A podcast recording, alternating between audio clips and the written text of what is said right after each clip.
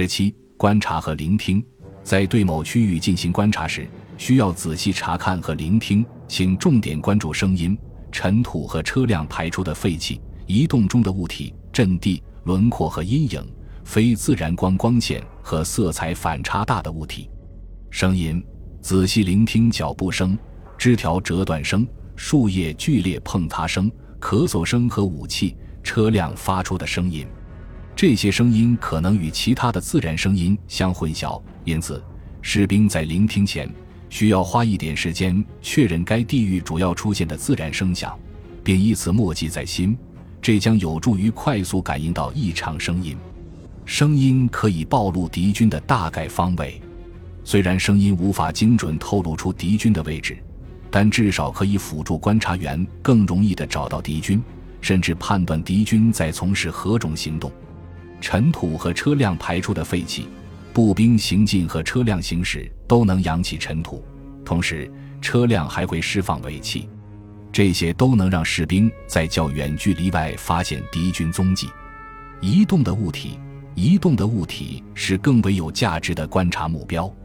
士兵可以对目标区域进行区域划分，在每个区域中标定几个主要观察对象，并将之墨迹或记录下来。在这之后。士兵可以每隔一小段时间重复确认一次，这有助于发现一些缓慢移动的目标。阵地执行观察任务时，士兵不可放过能提供隐蔽和伪装条件的地方，如树林、草丛等。轮廓和阴影，搜寻敌军士兵、武器装备、车辆的轮廓，以找到敌人踪迹。士兵应仔细观察树荫或房屋的背光处是否藏有敌军和武器设备，特别是阳光特别强烈的时候，阴影处更需要特别留意。非自然光光线在黑暗中，士兵可以靠搜寻光源来确认敌人的位置，如燃烧的香烟、车灯或电筒等。在白天，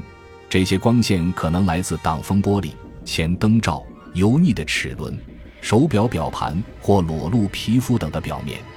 色彩反差大的物体，搜寻与背景色不一样的色彩，如军服、装备、皮肤。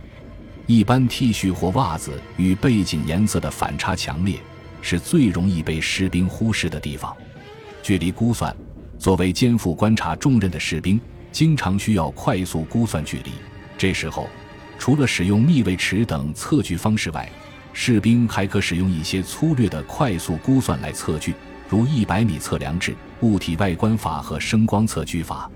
一百米测量制日用，先就近取一百米距离作为测量单位。如果观测的与目标距离在五百米范围内，那么参照之前选取的测量单位，观测地与目标之间的距离可通过目测得到大致的数据，即一百米的几倍。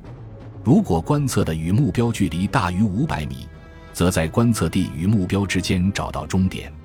然后只需参照之前选取的测量单位目测出观测地到终点的距离，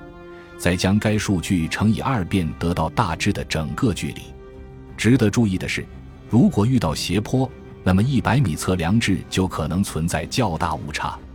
一百米测量制的准确性取决于测量区域的大小，如果测量区域距离较长，如超过一千米。那么，通过该方法得到的数据会偏离正确数据较远。感谢您的收听，本集已经播讲完毕。喜欢请订阅专辑，关注主播主页，更多精彩内容等着你。